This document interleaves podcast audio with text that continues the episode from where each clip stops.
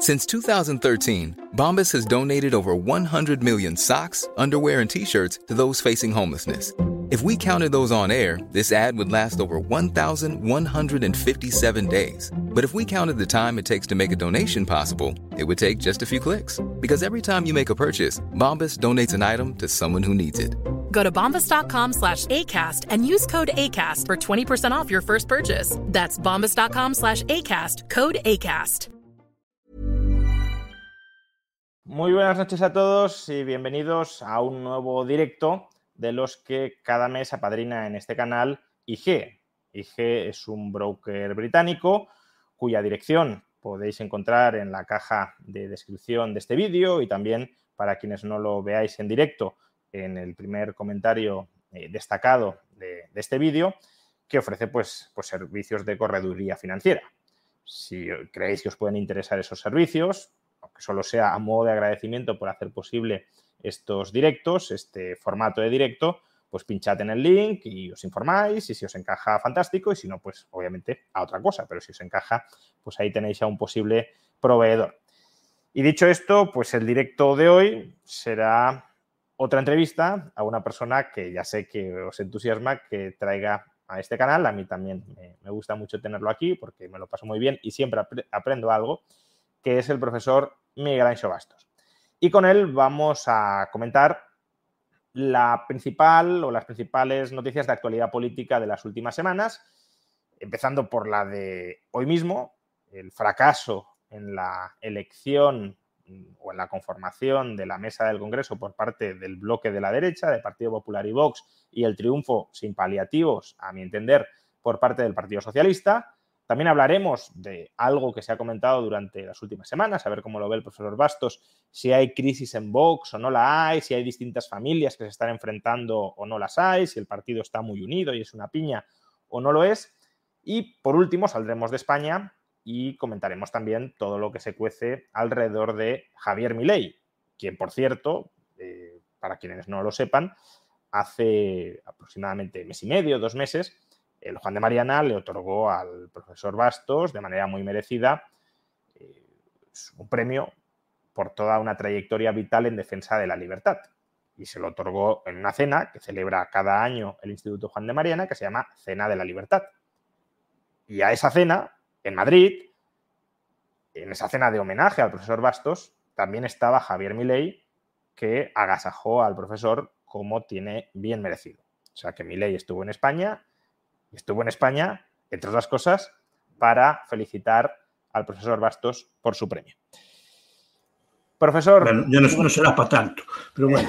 bueno, yo creo que sí. A ver, cada uno mm. tiene, tiene lo que se merece y, y, a usted, pues, esa es una de las cosas que mínimamente se merece. O sea, pero me gusta que le, tiene un perro que le llama Murray.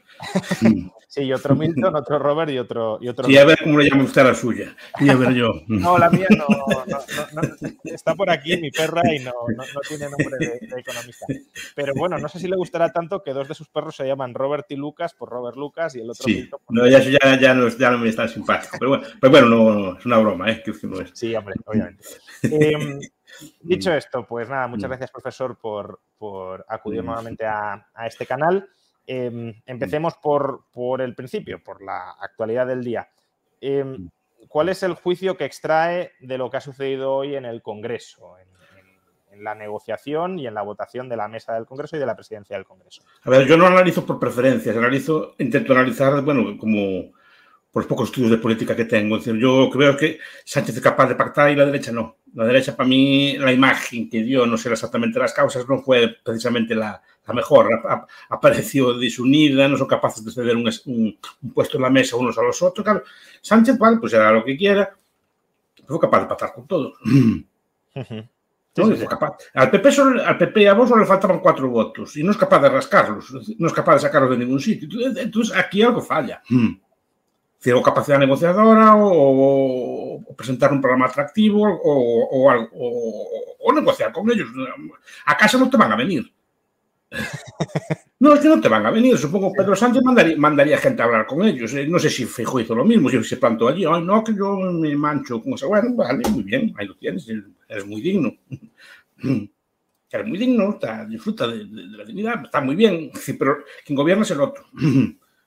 Porque es una cosa que a mí me gusta mucho. El, hay un autor que se llama Jeffrey Pfeffer, no sé si es muy uh -huh. conocido aquí, es un autor sobre teoría de, tiene libros sobre poder en las organizaciones, tiene un librito, se llama Power.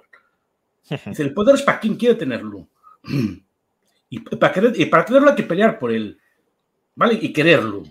Y no, yo no, él quiere, pero Sánchez quiere ser, ¿vale? Estará bien, será pero quiere ser. Y las sí, reglas, sí. De, la, las reglas de la política son las que son. No, no estamos juzgando si una persona que tenga una enorme ambición de poder y que solo viva por el poder es una persona socialmente deseable o no. Probablemente Pedro Sánchez no lo sea, porque una persona sedienta de poder es un peligro público. Pero dentro del juego de la política, eh, quien tiende a triunfar es quien tiene estas características. Esto es lo que también Hayek nos decía en Camino de Servidumbre, ¿no? que los peores llegan al poder. Es decir, aquellos sí, que están dispuestos claro. a matar más son los que ganan.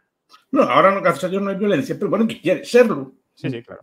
Vale, el otro, pues sí, pues venderá, uno, vale, pero no lo quiere serlo, entonces al final gana que quiere serlo. Pero eso, sino que no se metan en esos juegos. Pues son como, mira, pues es un juego de suma cero, no, no hay para todos. No hay para todos. Y, no, y es un juego sin reglas. Se excluye normalmente la violencia, pero es un juego sin reglas. Es decir, que no, que vale, es como esta lucha libre, que vale todo. Pues esto, esto es, es una cosa que vale, vale todo.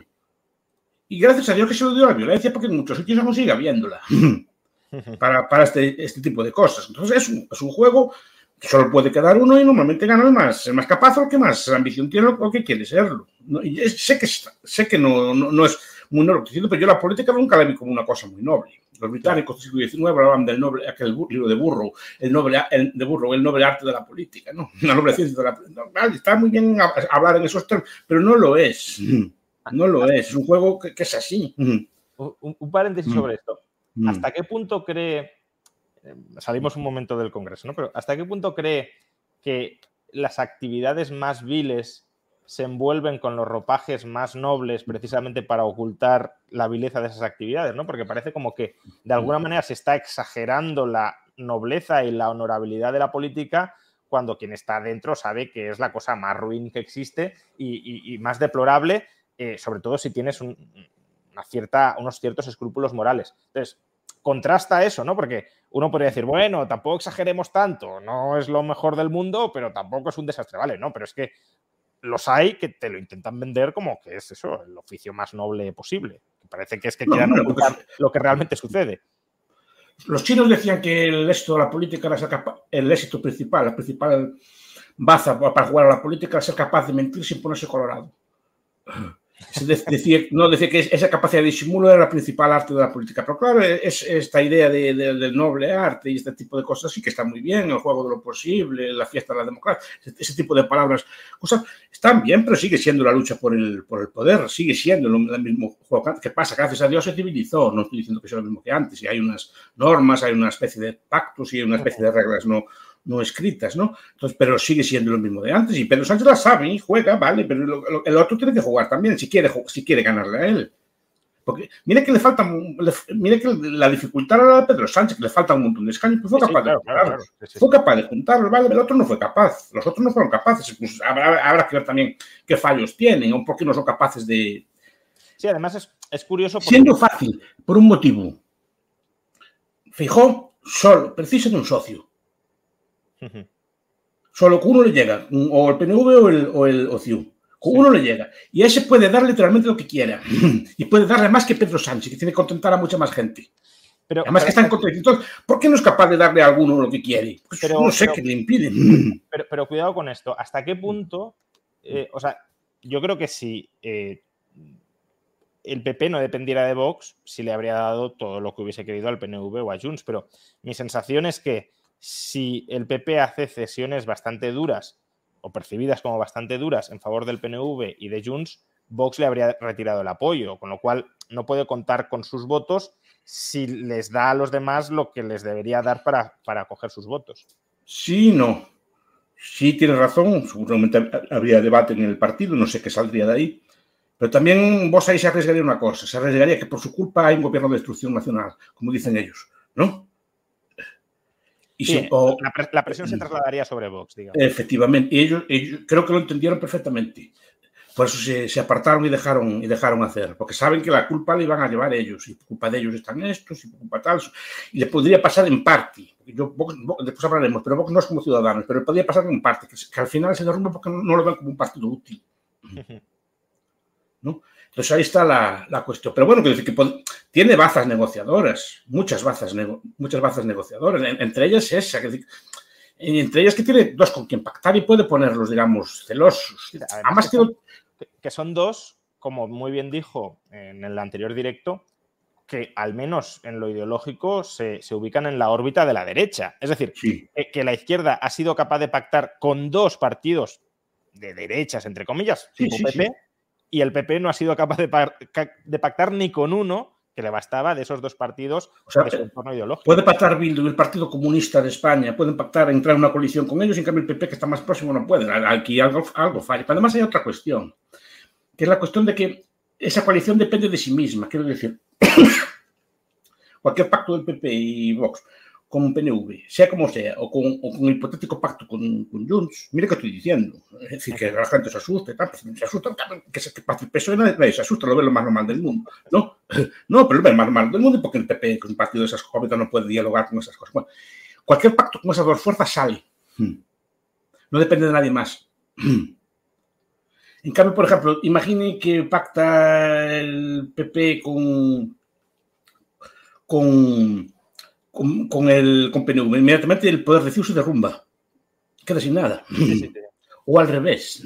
Si pacta el PP con Junts, llegan. No hace falta el PNV, que quedaría también colgado de la brocha. Es decir, que no, no sabrían, todo aquello que podían negociar queda sin nada. Si, si hay un, un pacto, la, una abstención. Sí, sí, abstención. Que la posición negociadora fuerte, en principio, la tenía el PP. La tiene fuerte. Por eso gobierna siempre más. Por eso acostumbra a gobernar el más votado, no porque haya una ley ni así, porque al más votado le es más fácil conseguir los apoyos. Siempre fue más fácil conseguir los apoyos. Si te faltan cuatro, que si te faltan cuarenta. Siempre fue así. Por eso gobierna más votado, no porque haya ninguna ley escrita que diga que sea el más votado. El problema es que si no es capaz de buscar esos cuatro votos, ni siquiera entre los tuyos, ¿no? Supongo que los otros también actuarán por venganza o por lo que sea, sí, pero tú también tienes que ver qué, qué te pasa a ti que no eres capaz de hacer esto, ¿no? ¿Y hasta qué punto cree que esta situación se puede perpetuar en el tiempo? Quiero decir, mi, mi percepción es que eh, la derecha o las derechas, eh, o PP y Vox, eh, no han adquirido totalmente conciencia de, de, lo perdurable que puede ser esta situación en el tiempo. Parece como que piensen que si hay una repetición electoral van a llegar claramente a la mayoría absoluta, pero realmente la cantidad de votos extra que necesitarían para alcanzar la mayoría absoluta eh, puede ser bastante importante, es decir, que se necesita, al menos en varias circunscripciones, un trasvase de votos muy importante que no tiene por qué darse. Con lo cual, esta fragmentación que deje a PP y Vox a, a 4, 5, 6, 7, 8, 10, 15 diputados de la mayoría absoluta se puede dar durante mucho tiempo y si se enrocan en la situación o en la postura actual, significa que, como decía Pablo Iglesias, la derecha no va a volver a gobernar en este no, país. Claro. Pero no hay nada que lo impida. Quiero decir que la derecha tiene mayoría en el Congreso, como ya dijimos allí. Entonces, digo, sí, sí, la derecha PP Vox, me refiero. Sí, claro. sí, toda la derecha, toda la derecha en general. Las de, yo hablo de derechas y izquierdas en este, sí, en este caso. Tienen mayoría, tienen 184 escaños y no son capaces de pactar algo, falla ahí. Será, pues eso, por la cuestión nacional, por lo que sea, por, por discurso distinto, pero algo falla ahí. Entonces, no, y después, claro, como ya dijimos, tenemos el país que tenemos. El, el país es, es, sociológicamente de izquierda, la mayor parte del país. Es decir, incluso muchos votantes del PP lo son. Es decir, sí, claro. no que son de derecha, sino que los valores que defienden, las ideas que defienden, al final son muy asimilables a la socialdemocracia. Sí, sí. ¿no? Entonces, entonces, es muy difícil. Si no haces pedagogía y el PP no hace pedagogía ninguna, sino que se amolda ese discurso intentando ser como un PSOE más responsable, como un PSOE más moderado, como un PSOE así, entonces, pues no, va, no vamos a ninguna parte. Entonces, ¿qué, ¿qué, ¿qué, perspectivas de futuro le ve a la derecha eh, en España? Quiero decir, al final los partidos con mayor o menor voluntad de gobernar y de tener poder, pero son máquinas de poder y por tanto sí, sí, son sí. máquinas que viven en la medida que consiguen poder.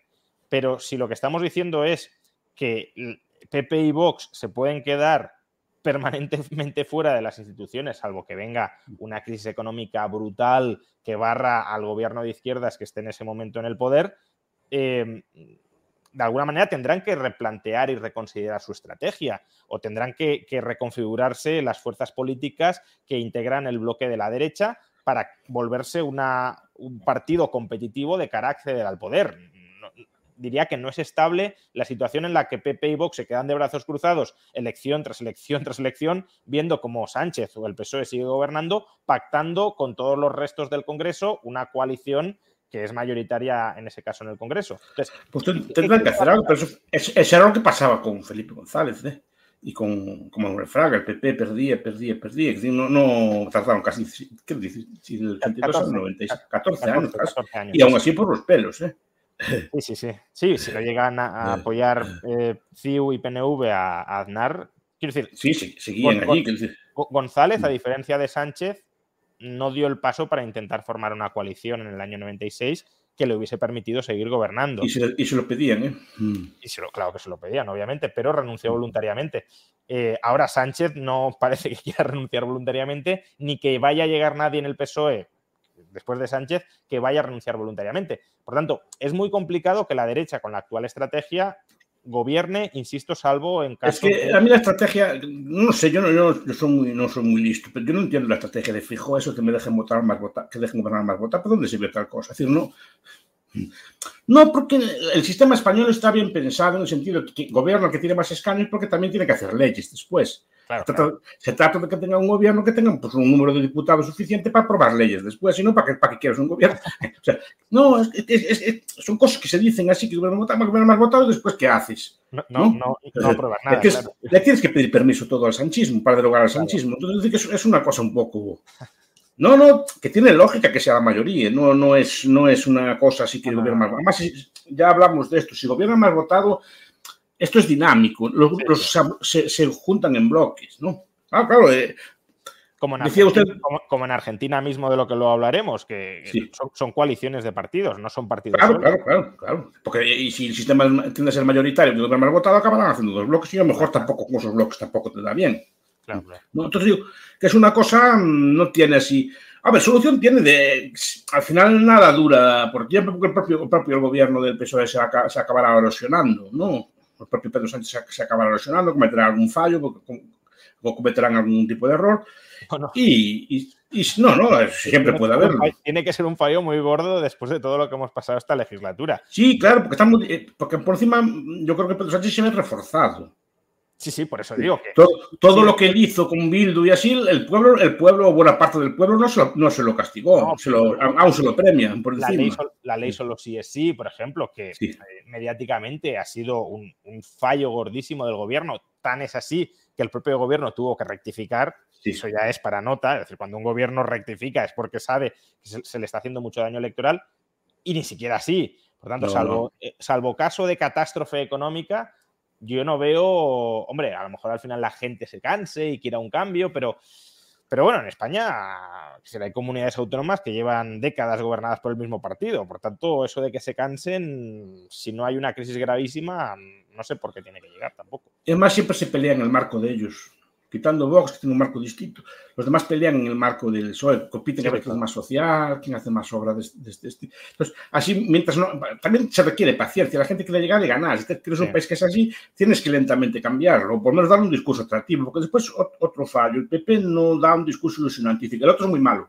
El otro es muy malo es malísimo. Y mira que pacta con el otro y que quiere romper España, que no la, no la rompe, la más. Cuidado, mira que es un paradójico, aunque parezca extraño. Derrotó a todos los nacionalismos y al final el, el, PSOE es el que, digamos, vertebra España.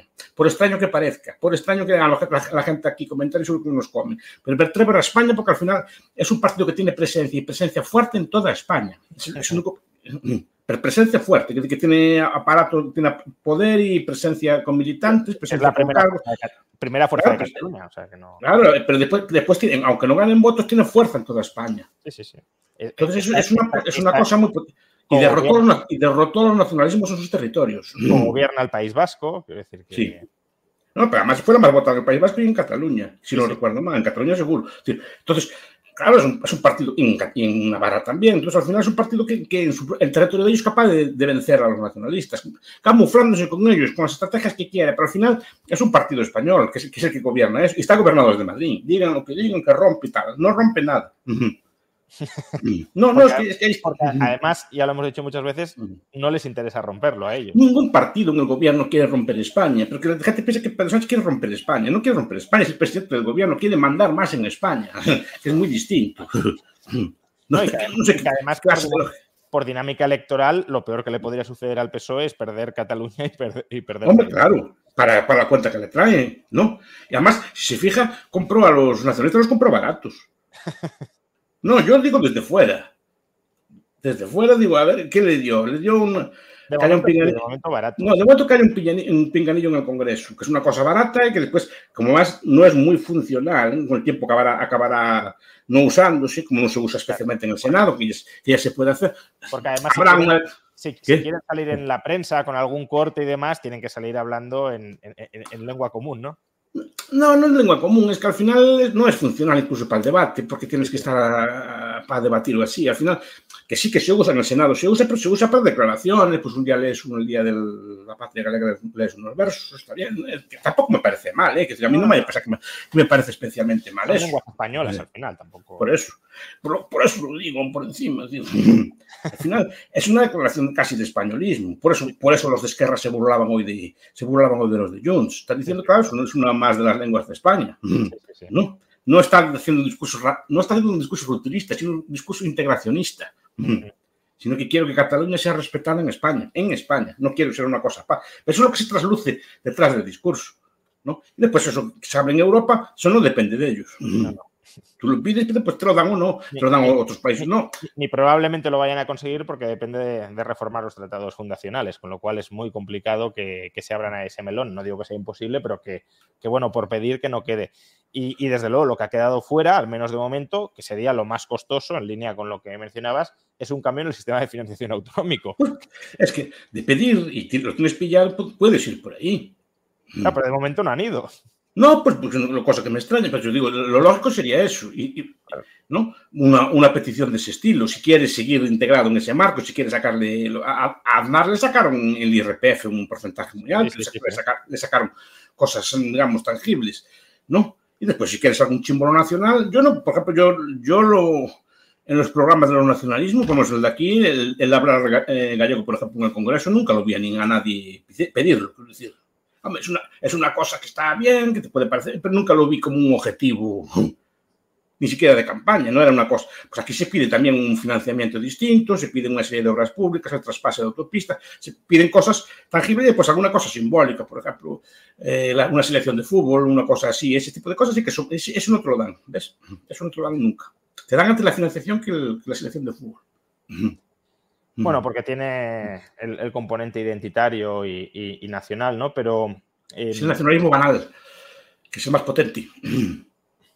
Es el nacionalismo banal que explica Mackie Billig. El nacionalismo potente no es el nacionalismo de grandes discursos, estatutos de autonomía y cosas por el El nacionalismo banal es la selección de fútbol, ah, es Eurovisión es Eurovisión quien vaya a, a competir. Esos son los Juegos Olímpicos. Hace más patria al fútbol que. es que por eso digo, el nacionalismo potente es el banal, el que no se percibe como nacionalismo, sino, sino que, es una, que es una visión, bueno, pues así es la roja y somos todos de eso y todos apoyamos a España en Eurovisión y a, Guapoin y Points y estas cosas así, ¿no?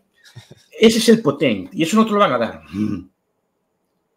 Financiamiento, bueno, pues te pueden dar más o menos, se puede negociar, pero eso, eso no, afecta, digamos. Pero en el caso de Cataluña, un cambio en el sistema de financiación tiene muchas implicaciones y además muy complicadas de equilibrar para, para Pedro Sánchez, porque ya se trata de recortar, eh, o sea, si tú le das, que me parecería bien, ¿eh? pero si tú le das una especie de concierto económico a Cataluña, eh, te quedas sin financiación para repartir al resto de España. Con lo cual, claro, cerrar el grifo, el grifo de la financiación al resto del territorio eh, tampoco es una gran carta electoral de Pedro Sánchez. básicamente, que, que se queda dinero es el Estado central es el Estado central el que se queda sin dinero, que tiene que negociar cupos después. Eh, bueno, depende de cómo se haga. Eh, y eso, en sobre todo, central, pero también otras autonomías. Lo que, quitaría es la capacidad de que sea el Estado central el que le reparta el dinero a las autonomías.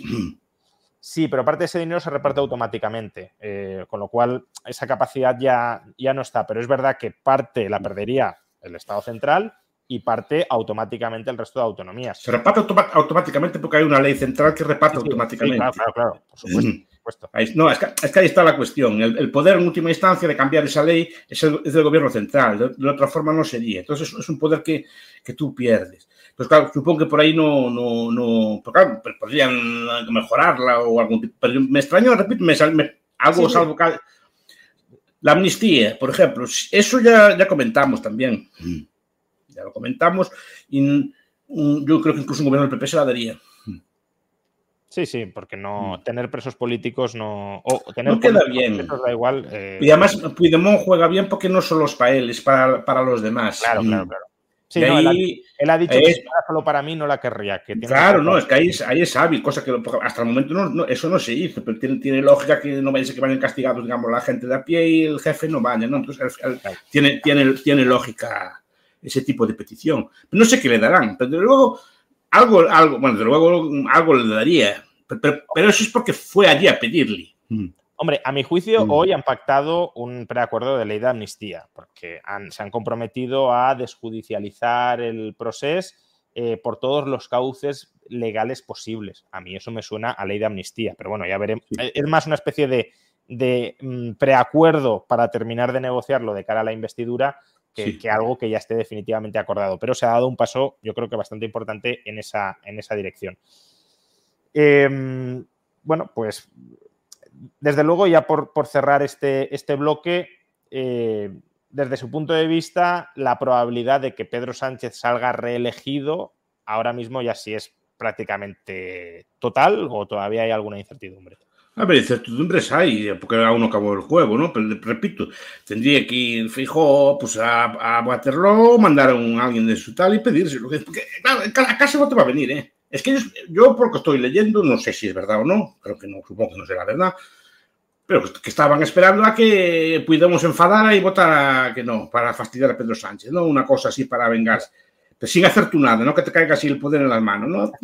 No, y yo digo, mira, tendrás que ir allí o mandar a alguien allí o algo así, pedirle, mira, a ver, ¿cuánto cuesta esto?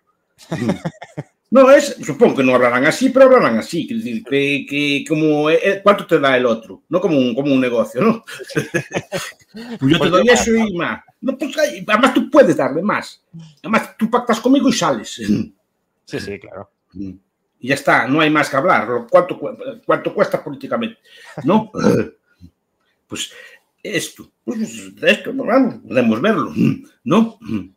Por cierto, eh, tenemos aquí un comentario de Iñaki Echevarría que discrepa. Eh, dice, Sánchez no es un buen negociador. A mí sí me lo parece, pero bueno, dice, Sánchez no es un buen negociador. Con semejante coste, moneda no ajena, sabemos comprar todos. Feijó parece que no. Mm. Estaría bien tener ahí a Domingo Soriano, supongo que para dar un contrapunto. Esto tiene un coste moral que también debería ser coste político. Un placer escucharos. Yo aquí veo un deber ser que no es, ¿no? Porque sí, debería tener coste político lo que hace Sánchez, pero si no lo tiene, pues negocia no Ni coste moral, es que no lo veo yo el castigo. No, no, no lo ha habido, al contrario, se ha reforzado. No. Es que también tenemos que entender que la gente no vota a Pedro Sánchez, vota contra la derecha. Igual que la derecha vota con, la derecha vota con para que salgan esto. No, no estar votando un programa, a ver el PP que me ilusiona con esta medida no fiscal o esta medida social. No, no es que que se marchen estos. Además, eh, es una especie de rabia que llevan tantos años allí que hay que ver cómo, lo, cómo los echamos fuera. Entonces, claro, es una cosa que muchas veces irracional. Y, y, parece que tú quieres ser más bueno y esto no es un juego de ser más bueno o más malo, es de quien suma más votos, es el noble arte de la política. o el que compra más votos, ¿no? Que...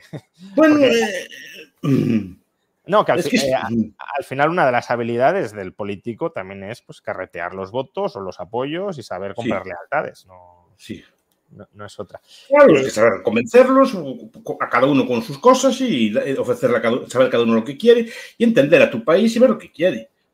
Que ese coste moral no creo que tenga ninguno. Yo creo que la mayor parte de los votantes socialistas, si pacta con Puigdemont, hacen una fiesta. sí, no. Y le digo al revés, y conociendo también al PP, sí, viene Feijó, mira, traigo los siete votos de Puigdemont, en PP hacen una fiesta. estamos aquí muy con los costes morales, digo que empiezan a saltar de alegría. No sé en el resto de España, pero, pero yo creo que en la militancia, por lo menos, Si eres capaz de robar. Básicamente dirían: Mira, le hemos pasado por la cara a Pedro Sánchez y al final nos llevamos nosotros el gobierno y nos ha enterado. Sí, pero es por la reconciliación de los españoles. Dices así. y ya está, una cosa así. Este es bueno que volvamos a entendernos y cerrar las heridas, a coser como dicen ahora. no, quiero decir que claro que es así. Yo creo que la, militancia, o mucho me equivoco, la militancia se alegraría. Es decir, no, no lo haría así, ya me estoy exagerando, no lo haría con otra fiesta, pero desde luego una, pequeña sonrisa se, le, se les pondría. No, porque hace más frío fuera. Sí, sí, no, claro, y más mm. frío que va a hacer con todo el tiempo que van a estar fuera, pero. Sí. Eh, entonces, precisamente, hablemos del frío eh, al que se va a enfrentar la derecha.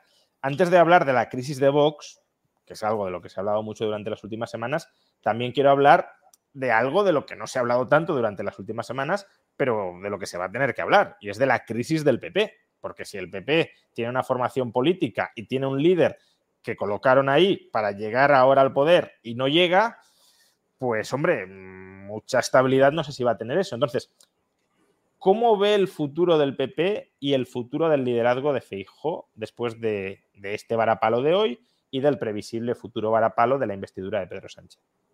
A ver, no se debe estar cambiando siempre. Es una cosa que digo de todos los partidos. ¿no? Un, líder a lo mejor debe, tener algún tiempo de asentarse ¿no? y conocer el partido y ver que aprendió y ver algún tipo de fallo. Normalmente los gobernantes en España, quitando alguna excepción, llegan al poder a la tercera. Sí. No por menos en el PP, aprenden de los fallos y van... No, pero Felipe, González también llegó a, la, segunda, o tercera, em, y, Zapatero no, ¿vale? Por, lo que todos sabemos, pero eh, Feijóo sí y Sánchez... Eh, perdió antes, ¿eh? Perdió, perdió, con lo cual lo normal es empezar perdiendo siempre. Y es como se aprende también, ¿no? Y, empezar... ¿qué, ¿Cuál es el problema de Feijóo?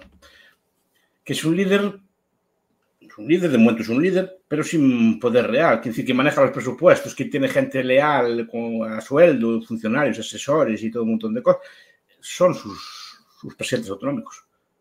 Sí, sí. Entonces el, PP en sí es como, de momento es como una cáscara vacía, es decir, tiene, tiene allí, pero los varones ahora, digamos, tienen más poder real que tiene él. Él tenía, tenía el poder de la expectativa de que iba a ser.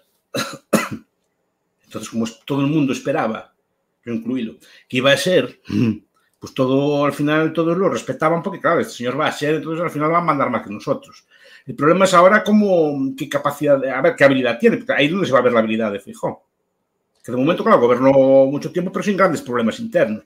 El problema es ahora cómo, cómo por ejemplo, enfrenta un desafío de un varón potente. Eh, ahora seguimos con el tema de, de Feijó, pero ha llegado un comentario en Facebook al que me gustaría que diera respuesta porque creo que además es un error de percepción, eh, una, una, romantización de la política que, está muy extendida.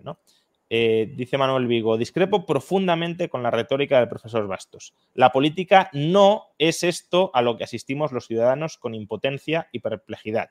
Esto es política de baja calidad y degradación hasta la náusea de los políticos. Es decir, parece que hay una política noble, ideal, honesta, y luego una política de baja estofa, que es la que, por desgracia, y, solo debe de ser en España, sufrimos mm. los españoles.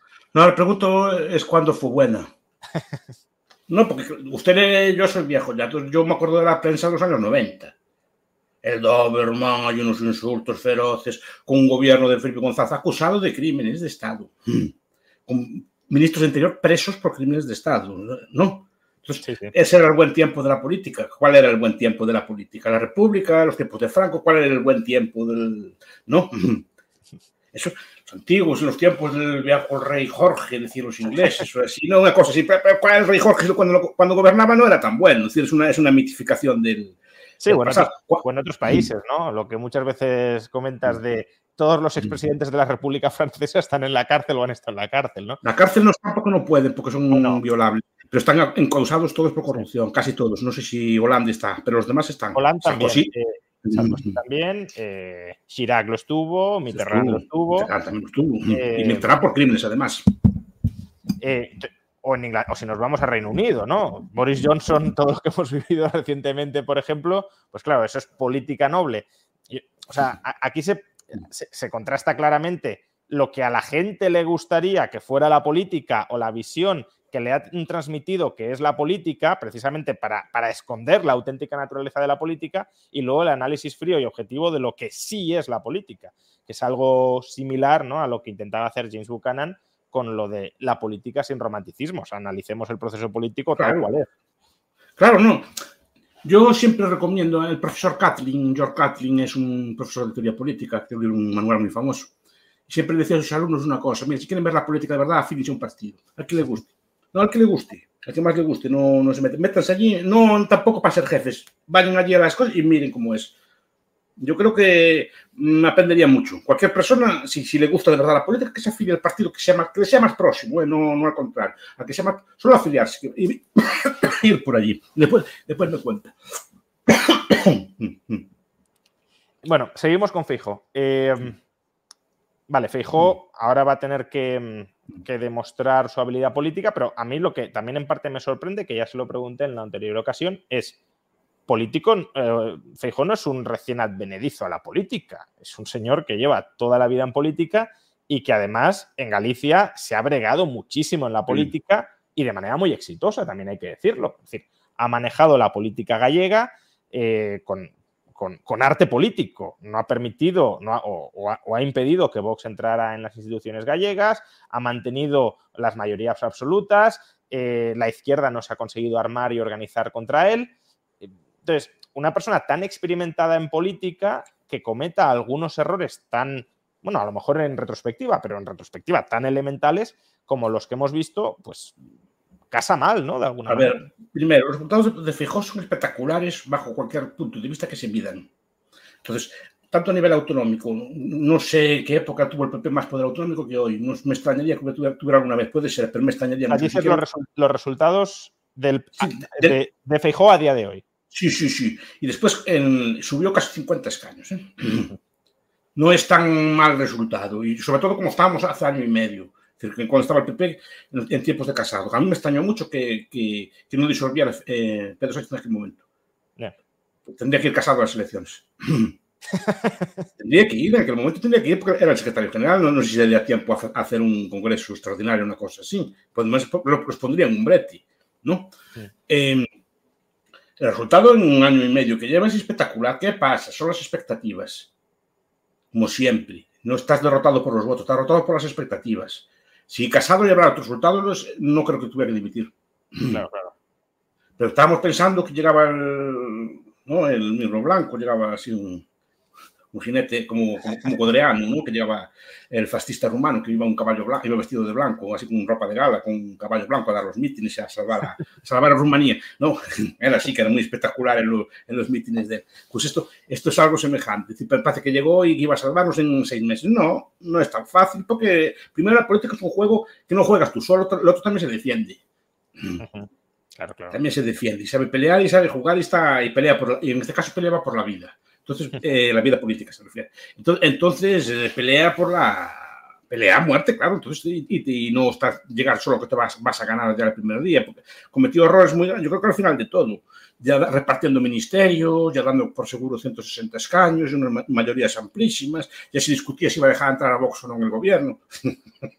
no, yo eso, eso lo, vi yo en debates, que fui yo a, a radios o así, ya lo, gente próxima al PP que defendía ya que, a ver, que no, Vox no tenía ni derecho, ya daban por victoria como por seguro, ya, ya, ya entendían que ni, ni, siquiera Vox tenía derecho a entrar ya en el gobierno, que tenía que ceder los votos. Y mira, claro, y al final, pero pinchaste por un exceso de expectativas. Si, si fuera asumir y digamos, a intentar mejorar esto, pues a lo mejor le salía mejor resultado, pero desde luego no estaba tan cuestionado, se veía como un logro, ¿no?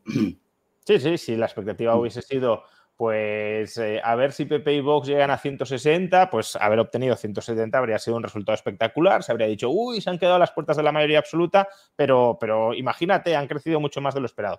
Pero y como también... hay alternativa, empezaríamos a decir que hay alternativa, cómo podemos hacer para las próximas y tal, pero esto nos, nos, creo que se planteó mal. No sé exactamente qué le pasó, yo creo que se dejó llevar por estos pues que hay en Madrid.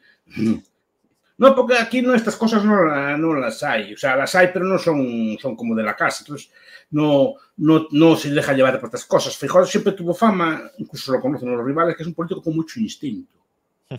De, conocer el terreno, leerlo, o sea, verla y escogía siempre los mejores momentos y tal, y tenía un instinto muy grande. Y, y, yo creo que se dejó llevar por estas cosas tan modernas y le vendían allí que iba no sé qué, no sé cuánto, ¿no? que nunca fallaban los de Moscú, pues que esto era una cosa muy seria y tal.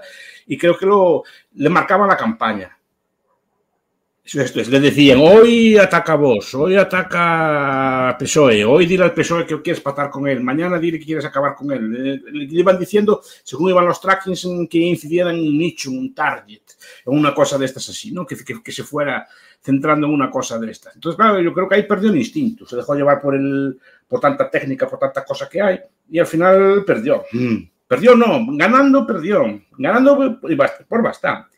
Sí, lo que pasa es que tampoco parece que Feijo haya recapacitado y haya empezado a rectificar, porque, bueno, uno puede decir, bueno, nos hemos estrellado en las elecciones, en el sentido de que a mí me decían que iba a ser seguro presidente del gobierno y no, no parece que vaya a ser el caso, pero no ha habido desde entonces un intento por reconstruir puentes, por ejemplo, con Vox, sino más bien por terminar de volarlos en el día de hoy. Entonces, no sé muy bien cuál es la estrategia es que no, yo creo que no la hay. O, o, por lo menos que la están discutiendo. Uh -huh. Porque yo, la prensa publicada en los medios así de derechas, que leo así, unos dicen que son partidarios de apartarse de Vox. Otros, en cambio, hablan de blanquear a Vox. Exactamente. Yo veo que el PSOE para eso no, no tiene vergüenza. El PSOE le dio dos puestos a, sí, sí, a, a Sumar, le dio dos puestos sin problema ninguno. Sin, y mire que en Sumar está, bueno, está derecha, está una izquierda más o menos moderada, pero también está la extrema izquierda. Está, está todo junto allí. No hay sí, nada izquierda no hay nada, digamos, a gran escala organizado a, a la izquierda, a la, de sumar. A la izquierda de sumar. Sea, una fuerza potente. Fue capaz de meter a todo, todo lo que había allí dentro. Entonces está todo allí. Pero le dio dos. Pacta con Bildu abiertamente, pacta con, con Jus más o menos abiertamente. No, no le pasa. pasa nada. En cambio, con Vox parece que además le da como un maltrato. No, no bueno, después hablaremos de eso, ¿no? Pero no, no, no acabo de ver que hagan ponemos una campaña, bueno, vos es un partido democrático, vos puede hacer muchas aportaciones a la democracia, pues presenta un punto de vista y tal, que es conveniente pues debatir, una cosa así, que hablando así de él o, o tratándolo un, un, poco más de mimo. Es que no, no entiendo. No sé si tiene estrategia o no. Yo creo que a Fijón no, estas cosas le ponen incómodo. Fijón es más progresista que el partido. ¿eh? Ya. Yeah. Yo creo sí, que no está... el partido. Bueno, él siempre ha dicho que votó a Felipe González y que. No, pero bueno, se, le ve, se ven sus políticas. A lo mejor fue eh, parte en la autorización de la izquierda, que, era, que era algo así, ¿no? Pero bueno, yo no lo veo una persona muy derechista, muy, ni muy ideologizada, no, no, no, no, tiene un discurso pues, no, ni siquiera conservador, ni sobre la familia, sobre cosas de ese estilo, no, o sobre la identidad, o así, sino, sino que normalmente se deja llevar un poco por lo que ve que está de moda. O sea, no tiene un... Dime. También es, también es cierto que sin, sin, estar derechizado, ni muchísimo menos, ha sido hábil en ese sentido para mantener dentro del partido a figuras, incluso mimar dentro del partido a figuras que sí podríamos llamar más derechizadas, el caso de Ayuso, por ejemplo, pero también, por ejemplo, Cayetana Álvarez de Toledo, que parecía que ya estaba fuera y la ha vuelto a meter dentro. Es decir, que tampoco, tampoco creo, ya veremos, que es sectario en el sentido de querer excluir a las familias más derechizadas dentro del PP buscando una única línea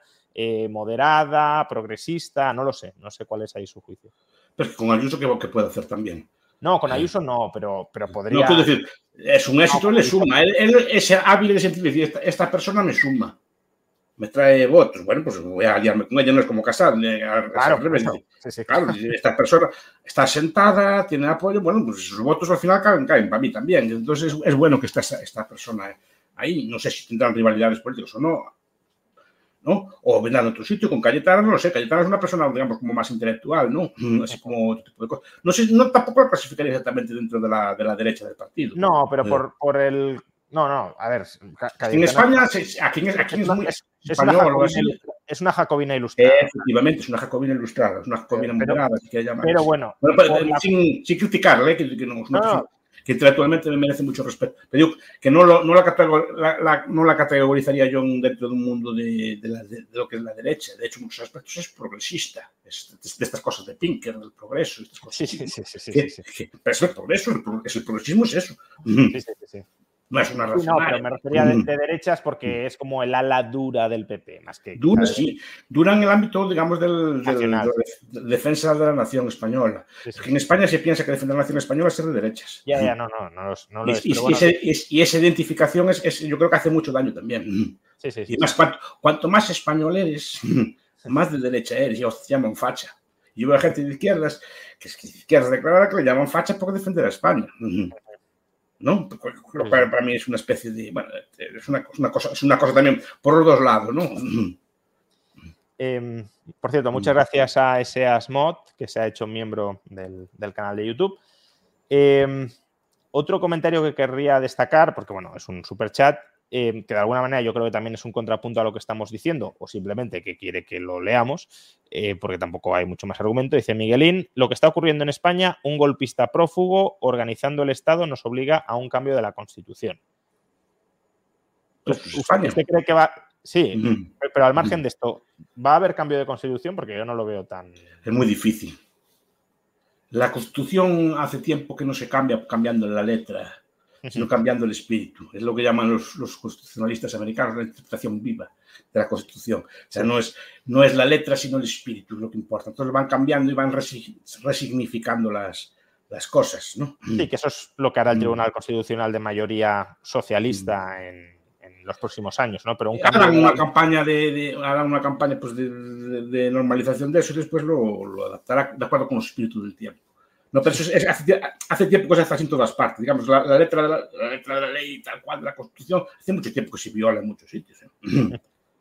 Sí, sí, sí. No, Pero está- se va, se va cambiando, el derecho a la vivienda tal, pues ahora se da como un derecho activo a la vivienda, en el sentido de que tú tienes derecho a ocupar la casa, casi lo- derecho a ocupar la casa de otro, porque es un derecho activo, no ser un derecho pasivo, es un derecho activo, etc. Entonces se va cambiando el espíritu a través de sentencias judiciales, a través de leyes y así, etc.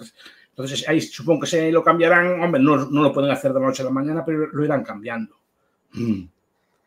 Hemos hablado de la crisis del PP, que, que- que existe y se manifiesta o se va a manifestar, pero desde luego van a tener que, que reorganizarse de alguna manera internamente. Hablemos de la crisis de Vox. Eh, ha- empecemos. ¿Ha habido crisis en Vox o no la ha habido? Porque la gente de A Vox ver, niega es- que haya habido crisis. A ver, crisis es, es, por ejemplo, cuando hubo ciudadanos, cuando se marcha el líder y, y empiezan a marchar la gente. En Yo en Vox eso no lo veo. Lo que, lo que veo es el, el típico, bueno, que un sector se impone al otro, pues y expulsa de las li- listas a los, a los otros. Yo no, exactamente ahí no veo una crisis, pero es el, es el tipo de lucha que hay en todos los partidos. Claro. No es, no es, no es una cosa nueva, simplemente, pues, pues esto, a ver, no es comparable, ni mucho menos, ¿no? Porque eso es otro, es otro caso. El libro de Berezinski, La purga permanente, Que analiza las purgas de Stalin, que repito que no tiene nada que ver con esto, ¿eh? no, Sí, sí. no se me compara. Pero Berzinski cuando analiza el fenómeno dice, ¿por qué hay tantas purgas? Es para hacer sitio. No, es para hacer sitio en el Claro, sentido claro. de que si yo quiero colocar a los míos, la única forma de colocar a los míos no es que la tengan ni nosotros, tengo que empujar a otros. Si no, es que no hay sitio para todos. O sea, diputados hay 35, o quito 5, no coloco a los míos. Es, es, es, una, es una lógica política porque es un juego de suma cero. No hay- de momento, mientras, si hubiera poder, pues que pues te hacía secretario de Introducing Wondersuite from Bluehost.com. Website creation is hard, but now with Bluehost, you can answer a few simple questions about your business and get a unique WordPress website or store right away. From there, you can customize your design, colors, and content. And Bluehost automatically helps you get found in search engines like Google and Bing. From step-by-step guidance to suggested plugins, Bluehost makes WordPress wonderful for everyone. Go to bluehost.com/wondersuite. Since 2013, Bombas has donated over 100 million socks, underwear, and t shirts to those facing homelessness.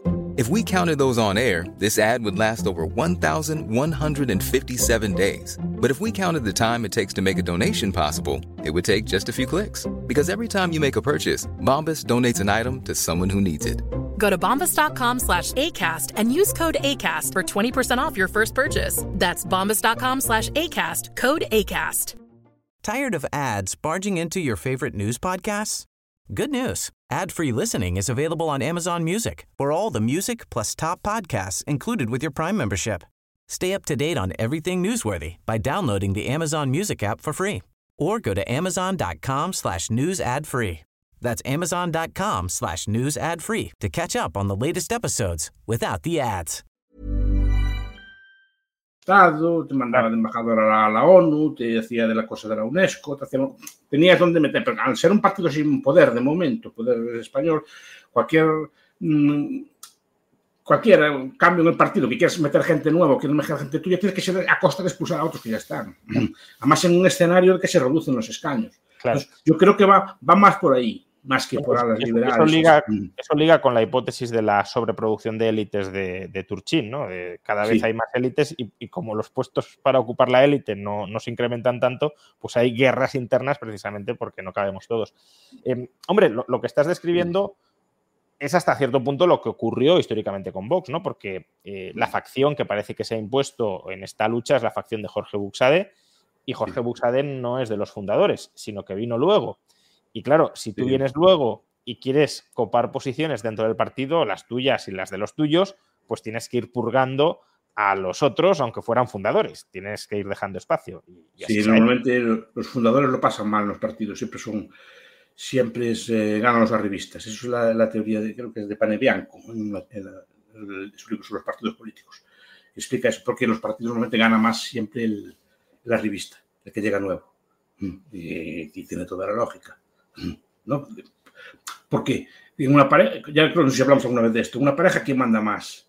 ¿El que quiere más o el que quiere menos? El, el que quiere menos, claro. El que quiere menos, pues, pues en el partido también. Y por eso es más apreciado. ¿No? Normalmente siempre, se, siempre eh, tiene que triunfar. Eh, eso es otra ley de la política que nunca se cuenta. Es decir, porque, no, porque tiene su lógica. El otro es, un, es una persona así que fue allí de buena fe y el nuevo pues quiere, como, puede estar o no puede estar, lo, lo, lo mete y al final acaba, acaba, acaba haciéndose con el partido. Pero pasa la revolución. Después eso decían los antiguos que la revolución devora a sus hijos. De los que hicieron la Revolución Francesa no quedó casi ninguno vivo. Y de, los, de los fundadores de la Revolución Rusa casi todos se los acabaron a- a- aniquilados por Stalin. De los fundadores de, los, de las primeras líneas. Entonces, Sí, sí, sí. en los partidos también acostumbra a aparecer así. Con el líder no creo. El líder de momento es el que mantiene. Y seguramente el líder también deja hacer. Ah, no, claro, claro. Esto a- Abascal no creo que haya hecho activamente, Ujú. sino que ha dejado de hacer, efectivamente. Sí. Pero yo no veo una, aquí una crisis. La crisis sería, si, repito, si se No, marcharan. una, una criba sí. Una criba sí. no, pero- Crisis sería, por ejemplo, que se marcharan la mitad de los diputados, se marchan al PP, por ejemplo. No, hombre, a ver, crisis en el Mm. sentido de que han perdido poder, han perdido bastante poder y, y el partido se ha empezado a mover internamente, pero, pero bueno, eso no significa que el partido esté dividido ahora mismo, puede estar más unido de lo que estaba antes. Puede ser, no, no, repito, a ver, a ver cómo, cómo reacciona naturalmente. Yo no le vería una crisis así. Lo que, lo que veo que sí que es un cambio. Que antes el poder estaba en el centro. Y ahora el poder, también hay muchos varones, empieza- empezará a haber varones autonómicos. Sí. Que tienen presupuesto y tienen forma de, de moverse. No sé cómo reaccionarán frente a eso. Pero al final sí es cierto que, que las personas que están acaparando puestos de importancia en Vox son personas que vienen de esa, de esa línea o de esa facción eh, que representa a Jorge Buxade. Em, Será gente suya, claro. sí, Gente, gente suya. Mm. O gen- gente que le es leal, porque bueno, lo de que- es leal porque la puso, la puso él y si Claro, cae claro. Busade, y si cae Busade caen con él. Por, por eso normalmente son, son leales. Entonces, normalmente, claro, eh, un partido, si quieres, si quieres ascender, tiene, tiene que tener peones también para colocar. Si no, ¿en qué se queda tu poder? Tienes- necesitas un, un jefe de un secretario de organización, necesitas un diputado, tal, pues tienes que tener gente tuya para poder colocar. Entonces tienes, tienes que hacer sitio. Pero es, es una lógica de todos los partidos. No creo que sea, eh, se pasó también en Podemos, pasó en PSOE, Ah, no, no. pasa, en, es decir, pasa en el PP, PP El. PP en el PP con Ayuso Casado y. No, es Fijo también echó a muchos discretamente, porque Fijo para esas cosas es muy, es muy, es muy delicado, no, no lo, hace, lo hace bastante bien. Los expulsa o los cambia de sitio así muy discretamente. Invita a ella como agradeció a la vieja mesa, ¿no? Por despedir su, además habla así como me gusta es de pedir el placet a la vieja mesa a ver qué le parecían los nuevos, no, no es como dijo, eso me encanta, es muy, es muy, no es así un bronco, lo, hace, lo hace muy bien, ahí en ese aspecto toda la vieja escuela, ¿no? Bueno, y, Sánchez también lo ha hecho bastante bien, porque se ha cargado a todos los varones que habían perdido y que les hacían oposición, mandándolos al Senado y ya está. Efectivamente, y los meten al Senado, les dan una buena jubilación de oro y están, y están allí tranquilos, que no perdieron su forma de vida y, sin- y sobre todo no, no los expulsaste de la política, los, los los sigues teniendo por allí por si, por si hacen falta. No, pero digo que tamén cribas en, en, en Podemos hubo, en el PSOE hubo, en el PP hubo, que en todos os partidos. É porque é normal, además, se Feijóo llega, querrá colocar a su gente. Claro, claro, Está con él en los puestos de salida. ¿Y, y hasta qué punto esta criba, que desde luego sí ha habido, aunque sea parcial en Vox, cree que puede llevar a una reorientación ideológica del partido? Porque la rama Buxade es la rama más identitario nacional, incluso Buxade sabemos que en el pasado fue falangista y hasta cierto punto ha reivindicado mm, valores o lemas eh, que podríamos llamar incluso nazis en algún momento, como los, lemas, de- el lema de Vichy, eh, que lo reivindicó hace un par de años el propio Buxade. Entonces, eh, ¿hasta qué punto cree que asistiremos a una reorientación ideológica de Vox? A ver, en Europa se está dando ese debate, por ejemplo, en, en el partido de Le Pen, entre una línea más obrerista, más, más populista, de, de- de en vez de usar las viejas seites de, llegar, de llegarse al voto obrero, ¿no? de, un voto, digamos, identitario, un voto contra la inmigración, que es, que es una línea así como más dura, y después hay, hay otro tipo de, líneas. En, en la AfD, en Alemania, se dio ese debate hace poco también, que, que línea, línea seguir. Aunque a mí mi maestro, que para descanso, siempre me decía que en política primero es el bando y después se, se busca una ideología para el bando. Quiero decir, ¿no? Sí, que la ideología es lo que unifica al bando, ¿no? Primero está el bando y después Sí, el bando, se, el bando Claro, se justifica con, con que somos liberales o somos neoconservadores o somos... el, el bando para estar Sí. cohesionado y tener una liturgia común necesita una ideología compartida, ¿no? Claro. Pero esas cosas se cambian, ¿eh? Ya, pero... ¿hasta No creo, que, no creo que en Vox tanto, ¿eh? porque Vox sí que es un partido, por lo que estoy viendo, es un partido que sus, sus componentes creen más, creen, tienen, A eso me refiero. tienen ideas. Es que yo, por ejemplo, a mí una cosa que me llama mucho la atención es que Ciudadanos pasó de socialdemócrata a liberal en un congreso y nadie dijo nada. Yo me acuerdo de eso. Ciudadanos en, en origen era un partido socialdemócrata, Sí, sí, partido sí, más, bien, más bien de izquierda o centro izquierda, tal. y de repente se hizo liberal y nadie dijo nada. O sea, por lo menos nadie que yo percibiera en aquel momento que eh, un discurso, un debate, simplemente se cambió un congreso y ya está. Y, y- a la gente le daba igual. Sí, se cambió la palabra sin, sin cambiar demasiado de la sustancia, que es como Claro, esta etiqueta, colocamos la otra. Pero precisamente porque en Vox eh, y la facción Buxade mismamente, yo creo que sí tiene unas ideas bastante claras, bastante fuertes y bastante identificables. A mí me cuesta ver que haya un cambio muy radical de ideas, aunque se necesiten. Es decir, mm, no veo a Buxade, por ejemplo, defendiendo ciertas cosas. eh, eh, cualquier cosa que crea que atente. No, no, no, eh, son, de- son partidos más bien de nicho. Entonces, claro, eh, por una parte son muy leales, es en ese nicho. El, el problema que después es, es cómo crecer después. Claro.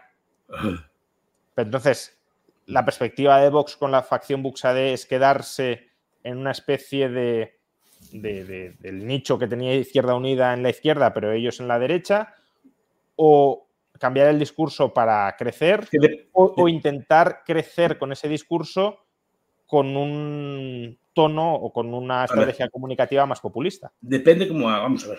El populismo, la gente piensa que es una ideología. A veces lo escucho decir y están equivocados. La- el populismo no es una ideología. El populismo es una forma de hacer política. Caracterizada, pues, pues con, incluso, por ejemplo, con gestos, por ejemplo, desde la vestimenta hasta el lenguaje. Normalmente el, el populista es rudo. Ujú. Es, es- es capaz del lenguaje convencional, intenta hablar como, como el pueblo y dice muchos pecados y muchas palabrotas y muchas, y muchas cosas así. Y normalmente es- es- eh, se ven Fini en Italia, se ven Trump, se ven Sí, sí. lenguajes populares. Y después la forma de ser, pues por ejemplo no, no son elitistas, pues les gusta comer con, con un churrasco con la gente, no, están cómodos en ese tipo de sitios, ¿no? Se- y responden a anhelos, digamos, que, que la mayor parte del pueblo entiende. Es una forma. Y cuidado, el populismo se puede usar con la izquierda, se puede usar con el centro, como el, cual, el cualunquismo italiano de los 50, o con la derecha. Vale, vale para cualquier ideología. Es decir, es un envoltorio. Lo que, y el problema de Vox es que no es un partido populista. Por eso es difícil que salga de ahí. Son demasiado finos, como decirlo yo. O sea, a ver, si, si tienen Mm. componentes populistas, quiero decir, en el, en el sentido del que est- del que estamos hablando. Abascal, por ejemplo, muchas veces pues, saca sus vídeos yendo a, bares y encontrándose con la gente por las calles, eh, vestido de manera más o menos informal y, tratando, por tanto, de aparentar que es uno más del pueblo. Esa estrategia comunicativa sí, la ha invitado Vox, lo que no sé si lo ha conseguido. No, pero no, en, el lenguaje, en la forma de ser, los, los programas que tienen no son programas, no son más populistas. Mi ley es más populista. Sí, sí, obviamente. Y, la, ya hablaremos después, pero la prueba está, por ejemplo, una ideología rara de nicho como la nuestra, del capitalismo, que es súper tiene venta. Hmm. Sí, sí, sí. No, a mí fue lo que me sorprendió, porque nosotros, claro, estamos los, bueno, así los que somos siempre, los que conocemos y tal, más los chicos jóvenes que... Pero esto, bueno, es una cosa que así que, bueno, hacemos nuestras teorías y nuestras cosas así, porque lo que me sorprendió es que tuviera venta. Yo sí nunca pensé que tuviera venta. no que, que pudiera hacer, dar marcha de ahí un movimiento pues él lo coge, le da un toque, porque se puede hacer populismo con nuestras cosas. Muchos más. Bueno, Rothbard es lo que defendía, ¿no? En sus últimos no, no, Rothbard lo defendía, pero claro, el problema es alguien que tenga esa habilidad, porque no vale cualquiera. el populismo es compatible también con la extrema izquierda, como hizo Podemos. Me gustaba. Pablo Iglesias lo hacía muy bien, cuando decía yo compro la ropa el rompo la ropa, compro la ropa en el Alcampo, me gusta estar en Vallecas, el pacto del botellín, allí con unas botellas de cerveza casi pero le faltaba así morderlas con los dientes, como se hacía antes. De, hecho, el, declive verdadero, el declive verdadero de Podemos empieza cuando esa imagen populista se rompe definitivamente Con, el, con el chalet. Eh, Efectivamente. Yo creo que si, Pablo Iglesias, es una opinión, siguiera en Vallecas en su piso, una cosa así, no había quien lo echara. Y, a Milei lo mismo, y los otros lo mismo. Se le, ve a una persona que, le gusta andar con la gente, que, es, popular, y sus gustos son populares y, no, y habla el lenguaje. Yo lo, en lo vi en estos vídeos así, tal, habla, popular, y además con un lenguaje así. Entonces, pero el populismo vale para cualquier ideología, hasta para el centro. Siempre y cuando lo, vendas en un envoltorio de este estilo. Entonces, si Buxade es capaz de hacer esto, el, el, PP, como si es que tienes capaz de hacerlo, enfatizando, pinchando en determinados sitios, podría perfectamente ser. Lo que pasa es que no jugó, por ejemplo, Espinosa, Espinosa se ve que no es una persona populista. No, no, no, claro, claro. Tiene unos modales demasiado finos. Sí, sí, sí. No, pero no es por maldad, es el así. No, no, no. es, una, crítica, pero no, pega eso. claramente Iván Espinosa es parte de la élite y no puede eh, aparentarse otra cosa, claro. Pero me acuerdo de Fini, en, Italia cuando salía con una camiseta de esas de, esas de, asas, ¿no? con aquellas frases que decía tan popular, popular, ¿no? Claro, que yo era un, es un líder populista. O el mismo Trump, con las barbaridades que decía. Pues, pero, es que a Trump, al, obrero popular, le gusta, a la gente le gusta, se siente identificada con él sería como él si fuera, si fuera capaz, no se me explico, y hace lo que, lo que haría él si fuera él, no se me explico, ¿no? ¿Qué? Sí, sí, sí, lo, ve como alguien de su entorno, de su potencial, ¿no? Mucha gente diría, claro, este Berlusconi andaba con un montón de mujeres, que, mucha gente diría, si yo fuera él, andaría también con un montón de mujeres.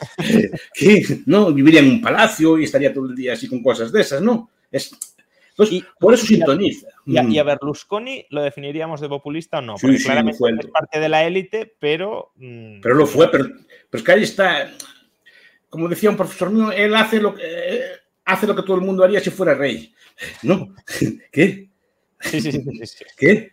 Entonces, cualquier persona popular, si fuera en el sitio de Berlusconi, probablemente, por eso se identifica, muchas personas harían lo que hace Berlusconi. ¿No? Y de hecho su ideal del triunfo es lo, lo que es Berlusconi, por eso no repele. O sea, no se sienta en una biblioteca a deliberar de, cosas raras, no, sino que hace lo que hace, lo que hace, lo que haría una persona normal si tuviera poder, o muchas, muchas personas normales si tuvieran poder. Por lo menos es lo que escucho yo cuando, cuando escucho a la gente hablar. Si yo tuviera la lotería, pues haría una cosa así, o si yo fuera tal, pues también haría una cosa así, ¿no? Por eso no repele. Y ese es el éxito. el problema de Busadé, el problema de, yo no sé si valdrían para eso. Ya. A lo mejor estos líderes sindicales que tiene, pocos podrían valer para eso. No sé qué tal son. Digo, si quieren, si quieren jugar al juego de hombre, un poco populistas sí son, pero bueno, no lo sé. No sé hasta qué punto mm. conectan con, con, la ciudadanía de esa manera. Mm, o sea, las últimas veces que Vox ha intentado tener algún arrebato populista, populista en el sentido en el que estamos hablando, ¿eh? casi como sinónimo de popular o de popularizable, ¿no? eh, por ejemplo, en el último mitin de Ignacio Garriga, cuando se le encararon y le insultaban que bajó él y se encaró también con los manifestantes prácticamente llegando a las manos, bueno, eso es un intento de, esa estrategia populista, de no, yo, aquí soy uno más del pueblo y si me tengo que meter en, una, en una pelea... Me sí, sí, pero tiene que salirte también, tienes, tienes que hablar de otra forma. No, quiero decir que a lo mejor puedes hacerlo, pero que, no, no, no, estoy diciendo, no estoy diciendo que sea popular, digo que es por ejemplo, en España el fenómeno populista más importante que hubo fue Jesús Gil. Usted no se acuerda de Sí, sí, sí, ¿Eh? claro, claro. Pero Jesús Gil arrasaba, es que no ganaba, arrasaba. Sí, sí. Hubo, digamos, que pude buscar cosas para meterlo en la cárcel, así, pero, pero, es que arrasaba, porque ese señor a mucha gente le gustaba, pero no, no a mucha gente, es que los resultados eran del 80%, 70%. Es decir, que no, no son resultados imaginables, porque sintonizaba muy bien con, no, con la gente y con lo que la gente quería orden, ese tipo de cosas así, ¿no? Y eso a la gente le gustaba. Bueno, y cierta libertad económica, ¿no? Que, sí, sí, sí, no, pero, era la...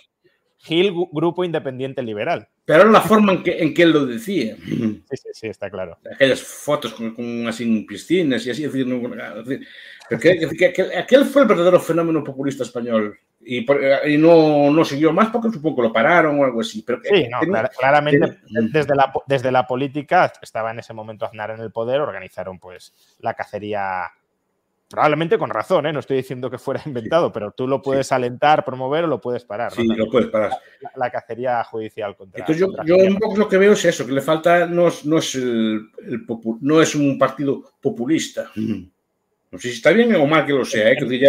no, es, suficientemente populista o no es hábilmente populista. No, es decir, no, no, no, o, no, o no lo es o no lo sabe serlo o no quiere serlo. Que a lo mejor tienen todo el derecho de no, a no querer serlo, que también es una eh, tiene muchos el populismo tiene muchos problemas también.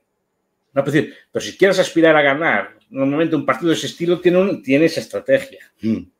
Sí, probablemente el problema mm. de Vox es que quiere adoptar una estrategia populista porque mm hombre, tiene muchos dejes que claramente intentan ser populistas, más que el PP, el PP no lo, ni siquiera lo intenta. Eh, quizá lo intentó un poco con el que te vote chapote y todo esto, pero... pero un error muy grande, un error muy grande. Porque no puede estar... Pueden decir que te vote chapote un par de veces, pero no hacer campaña con eso, porque pone rabioso a los otros, porque te, está, están todo el, No, y los pone rabiosos y, se, se moviliza y fue lo que les pasó. Tienes que esas cosas dosificarlas que te bote Chapote, pues ahora va a Chapote, bota y te echa fuera. No, claro, es que al final es lo, que estás buscando. Estás como pinchando, pinchando, pinchando a un, electorado que a lo mejor estaba desmovilizado. Sí, ¿no? Y a lo mejor no lo desmovilizas con una ley, yo que sé, de la vivienda, lo desmovilizas así, a, lo mejor, porque estas cosas después permean a nivel popular.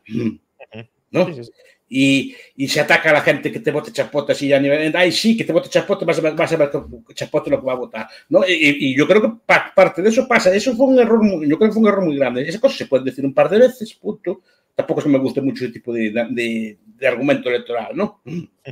¿No? Bueno, pero es un argumento potencialmente populista, porque es como... Es populista, pero como todo hay que saber dosificarlo. Yo, yo creo que no lo usaron, no, no se usó hábilmente, porque lo que hizo fue movilizar a los otros, porque los, los, los, los los enfadó, estaban todo el día con eso, todo el día con además la, la, televisión está todo el día con eso y, y, a Pedro Sánchez no lo dejan hablar y le chillan que vote chapó. Hay gente que al final que es del PSOE, que a lo mejor no iba a votar, pero tampoco está todo el día, no podrían ellos los fachas a, a sí. fastidiar, pues voy, y, y, fue, ¿no? Y lo votó, y al final a lo mejor Chapote votó. Bueno, estaba diciendo que yo creo que Vox sí querría tener una estrategia populista, eh, pero no le termina de salir en el sentido que, que, estás describiendo de fusionarse de alguna manera con el pueblo. ¿no? Porque eso no vale cualquiera tampoco. Claro, claro. Mm. No es que me, yo haga una estrategia populista mañana, por ejemplo, yo hago una estrategia populista mañana es algo populista. No, porque no me sale a mí. Mm. ¿No? Sí, sí, está claro. ¿Qué? ¿Qué? Entonces no, no tienen que ser personas con ese tipo de, de, aparte con un instinto fino, aparte de, de ser así, de un instinto fino de saber lo que saber lo que le gusta a la gente.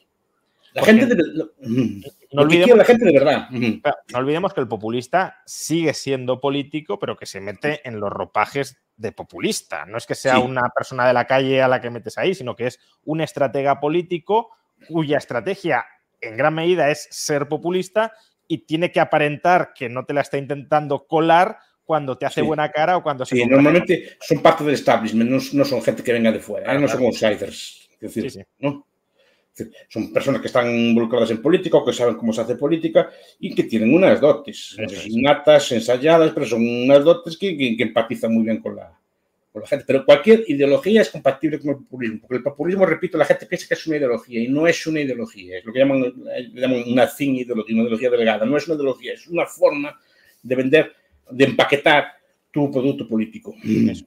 Eh, mm. Jonathan Cardozo nos pregunta justamente sobre el populismo, ¿por qué creen que el populismo está demonizado y si no es contraproducente para la democracia? A ver, a mí el, a mí el populismo no me gusta, eso de decirlo, ¿no? Estamos, yo, eh, a lo mejor al profesor Bastos sí, pero estamos analizando la estrategia del populismo y sus efectos sobre la política, no, no estamos enjuiciando si es bueno o es malo como tal.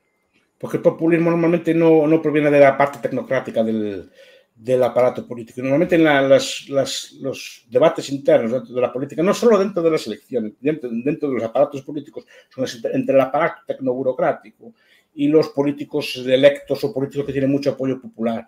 normalmente los, los tecnoburócratas, como controlan las, las, universidades, controlan los medios de comunicación, normalmente denigran a los otros. Normalmente el populista no tiene quien le ladre. Y se vio, se vio con Trump, porque solo había un periódico, un periódico que lo defendiera obviamente en las universidades nadie lo defendía. Yo, me, acuerdo ir a, tertulias en televisión, nadie lo defendía, ni, siquiera en las, vísperas de que ganara. Nadie, nadie, se atrevía a defenderlo, porque nosotros, claro, somos así, gente elevada, ilustrada y así, no, podemos defender esas cosas. Y se ve en las universidades, ay, qué horror y tal, no sé, no sé cuánto, no, no, no puedes votar a eso, ¿no? Ah, porque eso también, claro, son luchas de ese estilo. Y el temor que tienen, de hecho, por eso a Robert le gustaba el el populista es el único que puede, digamos, romper un poco la, esa élite tecnoburocrática. Sí, sí, sí. Por eso está demonizado, porque, el, repito, el populista no tiene quien le ladre. Es difícil que encuentre usted un autor, un teórico, un periodista o alguien así, de, digamos, ilustrado, así de cierto nivel, que defienda estas cosas. Lo normal, la prensa en los libros, es demonizar el peligro del populismo, tal, la amenaza, este Jascamón, tal, no es casi bueno las democracias, y tal, ese, ese, tipo de libros así tan, tan elevados, ¿no? Anna Applebaum, ay Dios mío querido, son estos libros que son los libros que, digamos, que se venden normalmente, que, tampoco son libros muy académicos, pero son los, es el tipo de libros. Quien estudia estas cosas, en serio, el populismo en sí, no lo ve tan mal, ¿eh? igual que el clientelismo. Es que no, quien los estudia académicamente, ¿no? Que entienden la. ¿Quién no fue que lo estudió? Banfield lo estudió, por ejemplo, este tipo de, de, de clientelas y por el populismo, quien lo estudia, lo acaban, o sea, en, serio, académicamente, pero claro, el discurso normal, las democracias perecen y este cosas así, por tiempo. Normalmente es una defensa, digamos, del status quo, del, de las élites, digamos, ilustradas o si quieres llamarle globalistas o cosas así por el estilo, tampoco es en camisa de once varas, ¿no? Pero, pero es ese tipo de élites que todos entendemos, desde la Unión Europea, todos estos comisarios tan, tan ilustrados que, hacen, que hacen, normas así del... Política, universidad y medios de comunicación, ¿no? Para, para sí. entendernos. Sí, claro, pero no hay, nadie, no hay, no hay un populista allí que, que los defienda. Por Yo en la universidad no encuentro ninguno. Comentan en el chat otro posible ejemplo de populista español es, es Revilla. Sí, en su momento, sí. Tiene, y bueno, y no, no le iba mal de todo, ¿eh? No, no, hombre, hasta, hasta ahora se había mantenido, ya, aparte el hombre ya estaba bastante mayor, que, sí, que había que sí, sí. en algún momento. Eh, bueno, pasemos a hablar entonces ya, último bloque, también para ir cerrando, porque tenemos que terminar a las diez y media.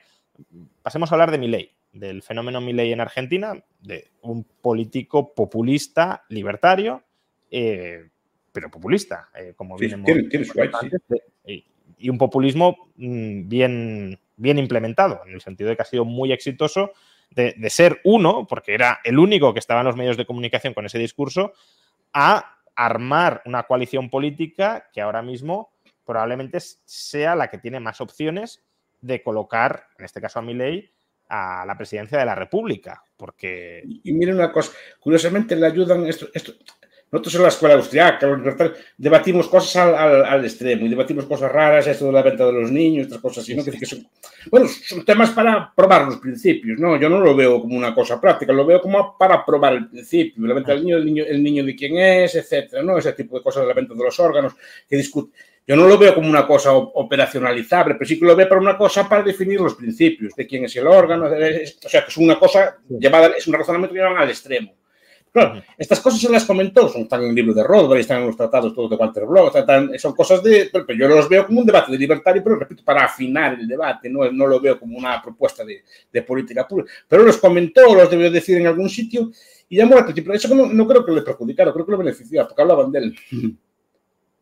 No, sí, incluso algunos de esos temas los ha sacado recientemente, eh, ya siendo político y, y, candidato, porque es verdad que cuando él no estaba en política, pues a lo mejor podía decir lo que le viniera en gana sin hacer ningún tipo de cálculo electoral pero desde hace dos años ya es político y todo lo que ha venido diciendo desde entonces ya sí tiene implicaciones electorales y algunas de estas declaraciones eh, polémicas, yo diría que quizá un poco superficiales, a brocha gorda, reflexionando sí. sobre los principios, pero en todo caso polémicas, eh, pues han sido recientemente. Y, y, no, no creo que le haya perjudicado porque viendo el resultado electoral no parece. No, porque que... todo el mundo lo destaca, pero eso hablan de él.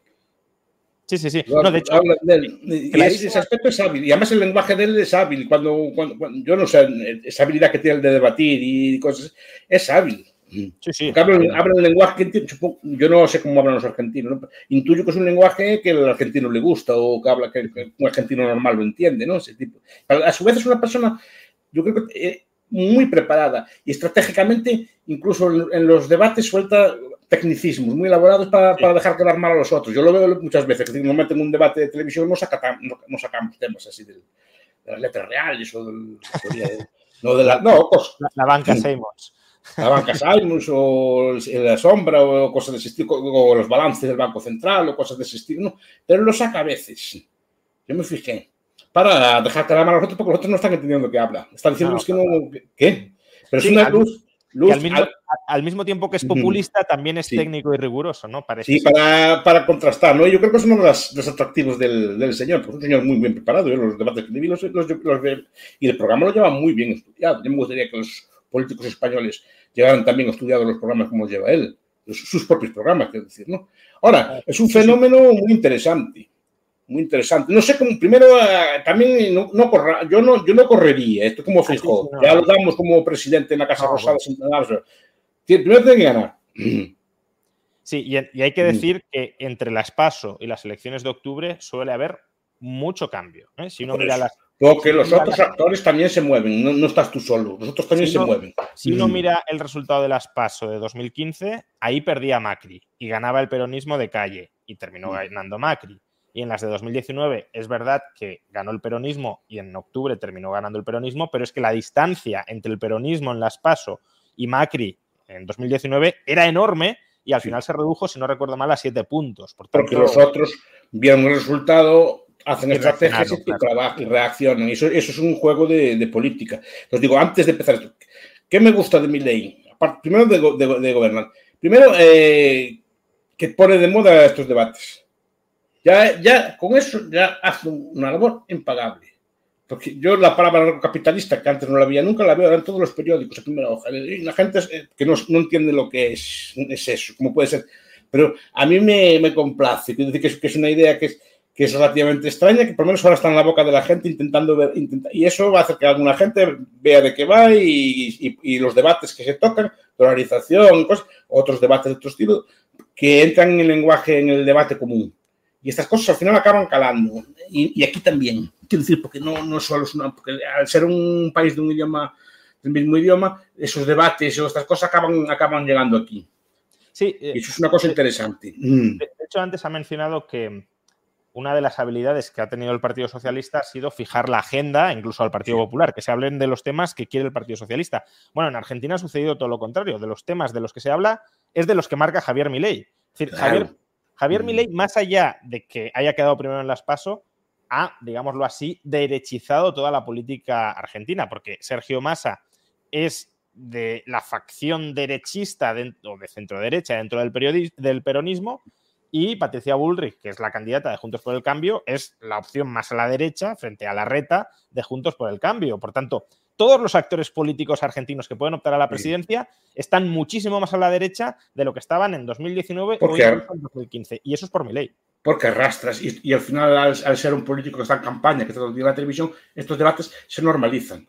De ser una cosa, cuando empezamos nosotros con estas cosas, uh, que loco para arriba y tal, una cosa más extraña. Ahora pasa a ser de lenguaje común. Es que yo otro día vi unos periodistas en una entrevista con Mile que sabían, más o menos entendían de qué había y le decían, y esa cosa que defiende usted no es libertaria. Sí, sí, sí. O sea, que el, periodista, el periodista se había enterado de lo que era esa postura libertaria, creo que debatían del aborto, pero se, se habían en, en, molestado en entender de qué iba eso, porque antes nadie sabía de qué iba esto, ¿no?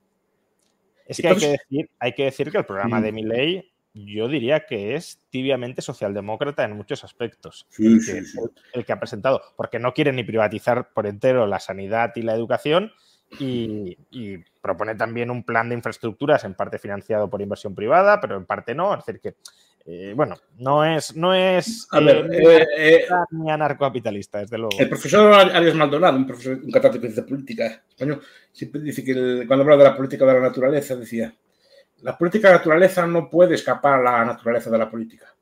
Por muy natural, de la naturaleza, pues la política capitalista no puede escapar a la lógica de la política tampoco. claro.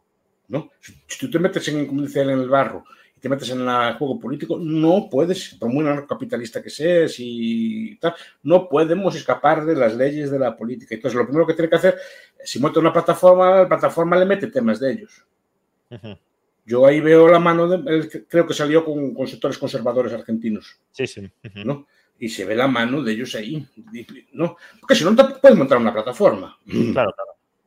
Tú solo no puedes ir a ninguna parte, por muy bueno que seas, necesitas gente y la gente te apoya si, si tú le metes cosas de ellos en el, en el programa y no, no queda otro. Entonces, claro, claro que es tibiamente socialdemócrata, ya bastante radical me parece. Sí, sí, sí, no, hombre. Para, claro, para sí. lo que podría ser. Que decir, no, no, desde luego, ojalá, ojalá salga y lo puedan aplicar eh, bien hecho, porque esa es otra, ¿no? Si, si en caso de llegar a la presidencia y empezar a gobernar, podrá implementar las reformas que quiere implementar o se las tumbarán desde dentro de la política o desde fuera de la política. Es que lo que hablamos muchas veces, el Estado no es solo las elecciones. Primero, dentro del mundo propiamente de la política electoral no solo está, el, está la, tendrá una oposición, después tiene que ver si, si tiene el Parlamento a favor o en contra, claro. que es otra cuestión, y después las, las autonomías, o los, creo que son estados federales. No, las regiones, eh, sí, sí, sí, Bueno, no sé si son federales sí, o las provincias. Pues a ver qué dicen también. Es decir, no, y, es decir, no, no es y los grandes alcaldías de bueno, o sea, no eres tú solo, tienes gente enfrente tuya. Después no solo tienes la, la, la, parte electoral, después tienes, como usted decía bien, tienes facciones en tu partido. Y después, claro, él es un líder, está claro, y es un líder, y es un líder de gran calidad además. Yo creo que eso más raras veces lo, lo vi una cosa. Pero a ver qué gente tiene, si, si la gente que está con él está, está en ANCAP como es él. Bueno, hombre, he de decir que al menos la selección de ciertas élites que está haciendo me están gustando. Por ejemplo, sí. tiene al hijo de Alberto Venegas Lins Jr. y sí. también quería nombrar, finalmente no, no, pudo ser por un tema de la ley electoral, pero a Adrián Rabier como, sí. como diputado. Eh, por lo visto, el ministro de Educación o secretario de Educación, porque va a degradar la categoría del ministerio, va a ser Martín Krause. O sea que, mm, en principio, parece que se está rodeando de gente bueno, pues por eso digo, pero... que quiere que sea tan liberal como, como él. De hecho, eh, respecto al ministro de Economía, no ha desvelado el nombre, pero ha dicho que tiene que ser a alguien al que le guste tanto la tijera meter la motosierra como a él. Tanto, bueno, veremos. No, no, digo, por eso, si escoge bien y, y, le son leales y este tipo de cosas así, pues claro, después, que, después tienes que ver que no eres tú solo la parte electoral tienes las Fuerzas Armadas, tienes la alta burocracia, tienes las policías, ¿no? Tienes el sistema bancario. Usted, usted, ya sabe, a lo mejor discrepamos en esto. Yo creo que el sistema bancario forma parte del Estado, no es, no es ajeno al Estado. La banca privada. No, no, yo, yo, creo que forma parte del Estado. El Estado es sentido amplio, en el sentido de que lo explica Mills, por ejemplo. No es, nosotros, como antes hablamos de la política, el noble arte, el Estado lo estamos pensando, lo circunscribimos a como un grupo de personas que el pueblo escoge y que manda, ¿no? El Estado, tal como explica Mills y otros es más amplio. Incluye también, por ejemplo, los aparatos de hegemonía. ¿no? Son las iglesias oficiales o las religiones oficiales o los medios de comunicación de masas o la alta élite intelectual, que también formarían parte del, del aparato, de, del aparato de, de, de, poder de un Estado. Entonces, tienen que contar que tiene gente en esos sectores también. Cuidado, él también es Estado, cuidado, ¿eh? si, si, llega al gobierno, él no es que sea un, es que gente, no, es que son como así como peleles o como marionetas movidas por los otros profesores, no. También juegas Claro, claro. También juegas. Y también, es, es decir, están ¿no? todos estos poderes ocultos y así, el Deep State, pero tú también eres State. ¿eh? Y ahora depende de la habilidad que tengas para enfrentarse con ellos. Por ejemplo, Hugo Chávez fue capaz de domesticarlos Sí, sí. a los demás poderes, pero que otros presidentes, por ejemplo, en Correo, así no fueron capaces, o, a pesar que lo intentaron, o Trump no pudo con los poderes así. No. Que- pero hay gente que pudo. Es que para, para contrarrestar Mm. todo contrapoder, mm, tienes que ir a un estado eh, casi, casi totalitario. Quiero decir, eh, Pablo Iglesias, por ejemplo. Pablo Iglesias, cuando llega a la vicepresidencia, se queja, dice: Yo es que, claro, llegué aquí y pensaba que siendo vicepresidente tendría muchísimo poder y veo que al final hay más poder en la prensa, hay más poder en la justicia, hay más poder eh, en otras instituciones del que tiene el vicepresidente. Hombre, es que si el vicepresidente tuviese todo el poder de la sociedad, eso sería un estado totalitario. Incluso en los Claro, estados totalitarios claro, nadie pero- tiene todo el poder. Claro, ¿no? pero, claro, pero quiero decir que, pero normalmente eh, tú puedes enfrentarte incluso a otros poderes, incluso para acabar con ellos. Pero tienes que saber enfrentarte con con. Si acabas con todo, te quedas todo solo. No, no, Me refiero que, que tú, tú puedes, esos poderes puedes cooptarlos, por ejemplo, como, como, Sí, como, hici- como hicieron en Polonia, jubilan a todos los jueces de, de más de 60 años. Los declararon tal- claro, acabaron con los jueces del antiguo régimen que le, ¿no? que le, le- que le boicoteaban las leyes al gobierno de derechas de Polonia. ¿no? Es decir, es una forma, tienes que tener tú también ím- ímpetu y cosas por el estilo. ¿no? Es decir, que es, es un juego, pero un juego en el cual tampoco eres impotente. No, no, claro, claro. Cuidado. Tampoco eres impotente, pero, pero tienes que jugar que los otros también juegan. ¿eh? Y defienden muchas veces intereses, etcétera, ¿no? Profesor, como quedan cinco minutos y hay varias preguntas que, que querría colocar, vamos, vamos con las preguntas de, de la audiencia y así terminamos o intentamos terminar en, en hora. Sí. Eh, algunos son simplemente comentarios. Gonza dice, aún si gana Milei, eh, no tendría el poder político real para hacer siquiera una fracción de las reformas que propone, aparte de grupos de choque en las calles. Desperdiciaría una alternativa liberal en el ideario eh, electoral. Que es uno de los problemas que yo veo en mi ley, que quiere ser hacer un programa liberal en una nación que no lo es. Yo creo que alguna vez comentamos lo- en el Cato Journal había un estudio de, de los valores económicos de la gente en el mundo, o sea, de qué, qué valores tiene la población. España, Argentina, Italia son de los países, no que sean menos, más anticapitalistas de lo que es la gente. Sí, sí. La gente en general, la población, que, que, que es muy anticapitalista, ¿no? O lo ve muy mal, el patrón explota, siempre es un discurso bastante recurrente, ¿no? Y en, entre la, en buena parte de la población. Y Argentina es una población que es así. A mí yo cuando tengo algunos argentinos me sorprende, digamos, la virulencia que tienen anti, anticapitalista. A pesar que en el discurso que tienen, es, es- es raro encontrar uno que no, alguno hay, ¿eh? Es raro encontrar alguno que no lo, que no los que no lo sea. Digo de los clientes que vienen de intercambio, este tipo de cosas así, ¿no? Digo, ¿por qué vienen tanto? Pues es una, una población muy tanto. Si tú tienes una, una- un gobierno que a lo mejor el, el líder vale, pero no es capaz de explicar las medidas, entonces sí que puedes debate contigo el discurso. Pero yo creo que hay que hacer pedagogía también. Mucha Precisamente, pedagogía, mucha, pero es que explicarlo. Mm. Precisamente una pregunta es, teniendo en cuenta su amplio conocimiento de la historia política, ¿qué consejo le daría a Javier Milei en caso de ganar las elecciones presidenciales? Yo no, así normalmente no hago para aconsejar, normalmente me equivoco mucho. Yo, me- lo que explicaba Milton Friedman es, tienes 100 días. Hay un librito, seguro que usted lo conoce, que es el La tiranía del status quo. Pequeño- no es de los más conocidos, porque es de los libros políticos de, de Rothbard, no es de los económicos. De, de Rothbard, de, de Milton Friedman. Él decía que normalmente, o Mancur Olson, ¿no? Por ejemplo, decir, tienes unos días, al principio están descolocados lo- con el gobierno nuevo, los tienes unos días para hacer medidas. El pueblo te las perdona los primeros días, después no. Después se, se y al principio, eh, si se fija, cualquier gobierno siempre entra en gracia, cualquiera, siempre entra Sí, sí. en gracia. Y va a hacer tal, y tiene unos días de gracia, esos días es lo que hay que hacer cosas. Y yo me centraría en unas cuantas medidas, no, no haría todo. Mm, Aunque esté el programa ahí, no sé si poder hacerlo todo. Pero yo creo que, por ejemplo, muy visible es la, la dolarización Dolarización, sí, sí. si es capaz de hacerla y ya, ya pone una buena base. Y si pudiera descentralizar el país, mejor también. Aunque, eso no creo que le dejen hacerlo porque supongo que requerirá una reforma constitucional. Supongo que no tendrá la mayoría. ¿en, qué, ¿En qué sentido? Porque ahí puedes ya, ya establecer ya, no, ya una base para el futuro. Ya estableces mecanismos de competencia fiscal, estableces, eh, fragmentas el, el poder, digamos, que está concentralizado. Entonces ya, ya, ya tienes una base mejor para construir en el futuro porque vas a tener cuatro años, no- efectivamente no creo que, le, que pueda hacer todo. Y a lo mejor debía no sé, centrarse en, lo que puede hacer, en lo que, y en lo que vea él que es más rentable, etc. Yo creo que la dolarización, por ejemplo, o estas cosas de la educación que plantea, etc., son interesantes. a mí me sorprendió, ya que lo comenta, el programa por ejemplo, ahora de, de, endurecer la lucha contra el narcotráfico. Eso me sorprende mucho. No, sí. no por nada, por, por, viniendo de, o sea, su, él siempre con su mentor a Venegas Lynch, padre. No, no sé si ahora, que hay varios Venegas Lynch. El sí. más antiguo, el amigo de Mises, el Venegas Lynch, digamos que es el, el, uno de los grandes académicos tal, y este, ¿no? Pero este tiene unos libros contra la droga y así.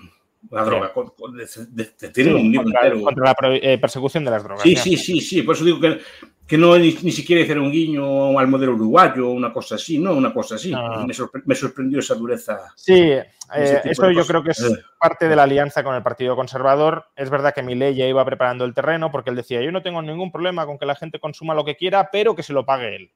Sí. Eh, que no se lo pague el Estado argentino, pero luego al final terminas persiguiendo no, no, no digo, me sorprendió, no que hiciera obviamente un programa de droga libre, no, pero, pero, sí que no me hiciera un guiño, como Uruguay la hay. Sí, sí, sí. sí.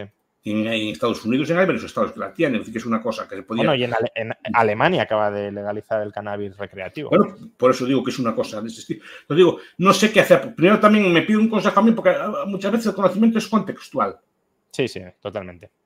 Y yo no sé qué tipo de gente hay allí, los sindicatos como son de fuertes, no sé qué, qué sindicatos de maestros hay. O entonces hay que ver también qué, qué, fuerza tengo. No es lo mismo llegar con un resultado muy grande que llegar con un 20% de los votos sin tener que pactar una cosa así o llegar por los pelos. Entonces eso hay que verlo. Pero repito, ya el mérito está.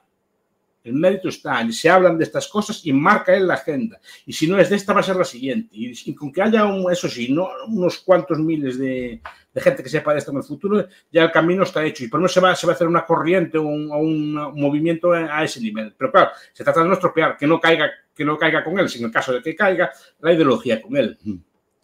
Eh, por cierto, para que entendamos el contexto, ahora que el profesor Bastos hablaba del conocimiento contextual en el que se mueve Argentina desde un punto de vista económico, inflacionario, Rino eh, ha enviado un superchat de 20 pesos argentinos y pregunta, ¿saben cuántos son estos pesos argentinos? Como 0,025 euros.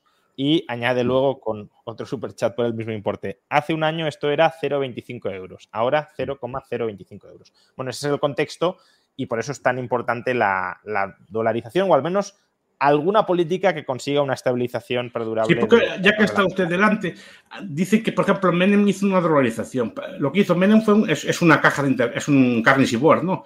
No, eh, no fue exactamente, no, el, el, dólar no circulaba, ¿no? No, el dólar no circulaba, ni siquiera. Entonces no es, no es ni, el modelo. Ni siquiera cabría llamarlo propiamente currency board, porque en un currency board tienes que mantener necesariamente sí o sí un coeficiente de caja del 100% contra, sí. Contra la divisa.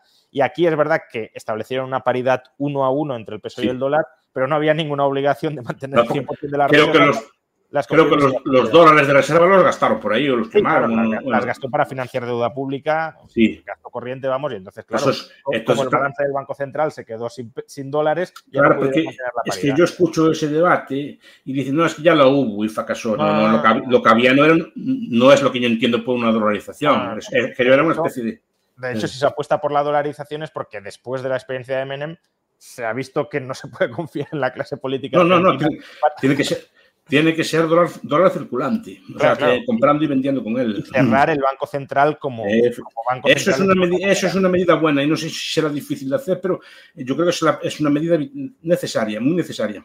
Porque yo creo que el daño está ahí en un país como ese, porque es un, es un banco central controlado políticamente. Entonces, sí, sí, claro, no, puede, no, puede, ser de otra manera, porque además, no. aunque ahora mi ley diga, no, va a ser independiente, cuando... No, no puede ser, no puede ser. Eso, esos mitos de la independencia de esos cosas no pueden ser. Eh, bueno, eh, Iñaki Echevarría, aquí cambia un poco la, el tema del, o el contexto de lo que estábamos hablando, pero bueno, es un super chat. El contexto del momento, situación es clave. El box de ahora era más cachitol eh, al Vox que será no le ha llegado el momento, pero le llegará. Al Vox que será o a otro partido. Le Pen subirá, pero Simoa también. Bueno, no sí, bueno, eso se, se, verá. Es que se, la política es un juego activo. Depende de, de, de, lo.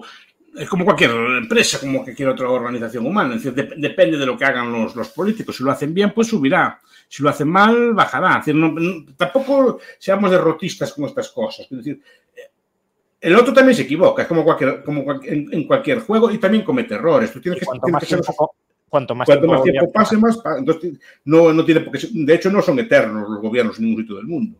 ¿no? tienes, tienes, que, tienes que trabajar y tienes, tienes, que, tienes, que, tienes que estar ahí mm. y aprender de los errores. Por eso me gustan los políticos que fracasan, porque aprenden. Mm. Y estar cambiando no es buena idea. Mm. Guille Santa María me pregunta, ¿tienes planes de entrevistar a Javier Milei? ¿Cuándo? Bueno, la oferta la tiene para que le entreviste. Ya la pelota está en su tejado, no en el mío.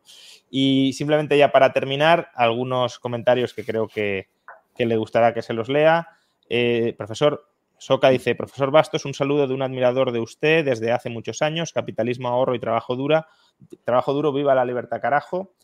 Eh, también Jared Alejandro Villegas. Tengo entendido que hace poco fue su cumpleaños. Profesor Bastos, muchas felicidades. Capitalismo, ahorro y trabajo duro. Eh, y eh, UASTP, buenas, agradecerle al señor Bastos, gracias a su enorme trabajo en la difusión de las ideas y su incansable labor de profesor, ha marcado mi vida de forma irreversible. Hablo por mí, pero sé que también para muchos es igual. Se hace lo que se puede. Y también Eliseo Cabal, feliz cumpleaños pasado, Miguel, gracias por tanto. Bueno, te amo rayo, eso ya, aunque seas un tibio socialdemócrata. Bueno, se hace, efectivamente, como dice el profesor Bastos, se hace lo que se puede. Pues bueno, lo dejamos aquí. Sé que ha habido varias preguntas sin contestar, pero el compromiso con el profesor Bastos será terminar a las diez y media y ya nos hemos extendido unos minutitos más. No, hoy porque hoy tengo, hoy tengo que marchar, como si otro día no pasaría nada, pero... Sí, bueno, aparte que hay que mm. poner una hora de conclusión, si no nos podríamos quedar aquí horas y horas, porque la gente seguro que sigue preguntando y siguen sacando. Ah, yo lo paso muy bien a mí estas conversaciones. Ah, no, yo también, sí, sí, pero, pero bueno, que en algún momento hay que cortar, eso está claro. Eh, pues lo dicho, muchísimas gracias, profesor. Eh, ha sido un placer, como siempre, que viene a este canal. Eh, seguro que la audiencia ha disfrutado entre todas las redes sociales, Twitter, Facebook, YouTube, Twitch. Hemos estado prácticamente todo el rato por encima de 5.000 espectadores continuados. O sea que muy buenos datos de, audiencia, especialmente cuando viene usted pasan estas cosas. Y, nada, pues le, emplazo a una próxima conversación en un futuro, en un futuro cercano. Como siempre, sus órdenes. Gracias por todo y hasta la próxima. Buenas tardes. Pues muchísimas gracias. Hasta la próxima. Y a todos los demás, pues muchas gracias por acompañarnos en esta hora y media de tertulia con el profesor Bastos. Creo que todos habréis disfrutado tanto o más eh, de lo que he disfrutado yo, aunque yo ya he disfrutado mucho. Y nada, simplemente recordaos que esta conversación ha estado eh, apadrinada por IG, broker británico, eh, que opera en España y que opera también, o sea, es decir, que es accesible en su versión en español desde España y cuya información encontraréis en la descripción del chat y también en el comentario destacado. Dadle un vistazo, aunque solo sea por a modo de agradecimiento por esta muy interesante tertulia. Muchas gracias a todos y nos vemos eh, próximamente. Ya no va a haber más directos, salvo alguna sorpresa en, que, creo que no va a ser, pero bueno, en lo que queda de agosto, con lo cual ya nos veríamos en directo a partir de septiembre. Muchas gracias a todos. Lo dicho, hasta la próxima. Tired of ads barging into your favorite news podcasts?